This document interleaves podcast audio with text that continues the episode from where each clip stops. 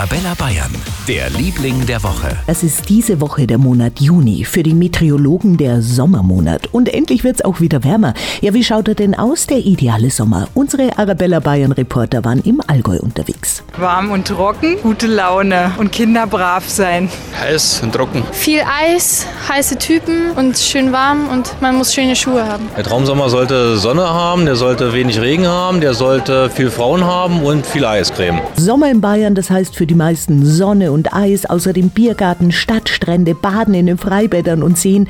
Endlich wieder das Leben genießen. Bayern freut sich auf den Sommer und drum unser Liebling der Woche.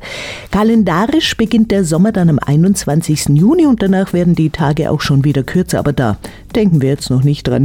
Für ganz Bayern, der Liebling der Woche auf Arabella Bayern.